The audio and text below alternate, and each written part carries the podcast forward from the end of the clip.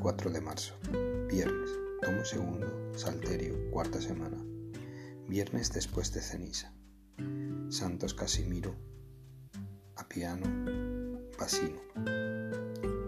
Dice el Papa Francisco. En las lecturas de hoy podemos ver al fantasma de la hipocresía, de la formalidad de cumplir los mandamientos. En este caso, el ayuno. No podemos ser hipócritas. Los hipócritas han olvidado que fueron elegidos como pueblo, no de manera, individual. El ayuno de hoy no es hipócrita, significa no avergonzarse de la carne de Cristo. Es el misterio del cuerpo y la sangre de Cristo. El ayuno de hoy significa asistir a los enfermos y ancianos, partir el pan con los hambrientos, compartir con el pueblo sin avergonzarse. La palabra.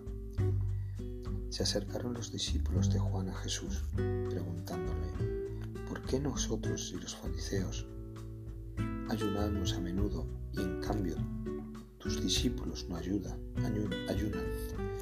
Jesús les dijo, ¿es que pueden guardar luto los invitados a la boda mientras el novio está con ellos? Llegará un día en que se lleven al novio y entonces ayunarán. Oración.